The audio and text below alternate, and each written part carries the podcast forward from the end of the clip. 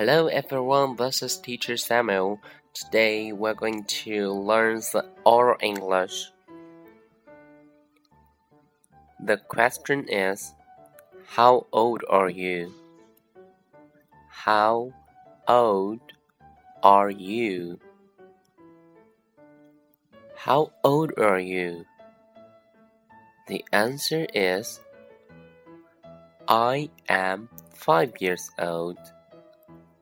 I am five years old. I am five years old. Now let's review the sentence. How old are you? I'm five years old. How old are you? I'm five years old. Thanks for listening. Bye.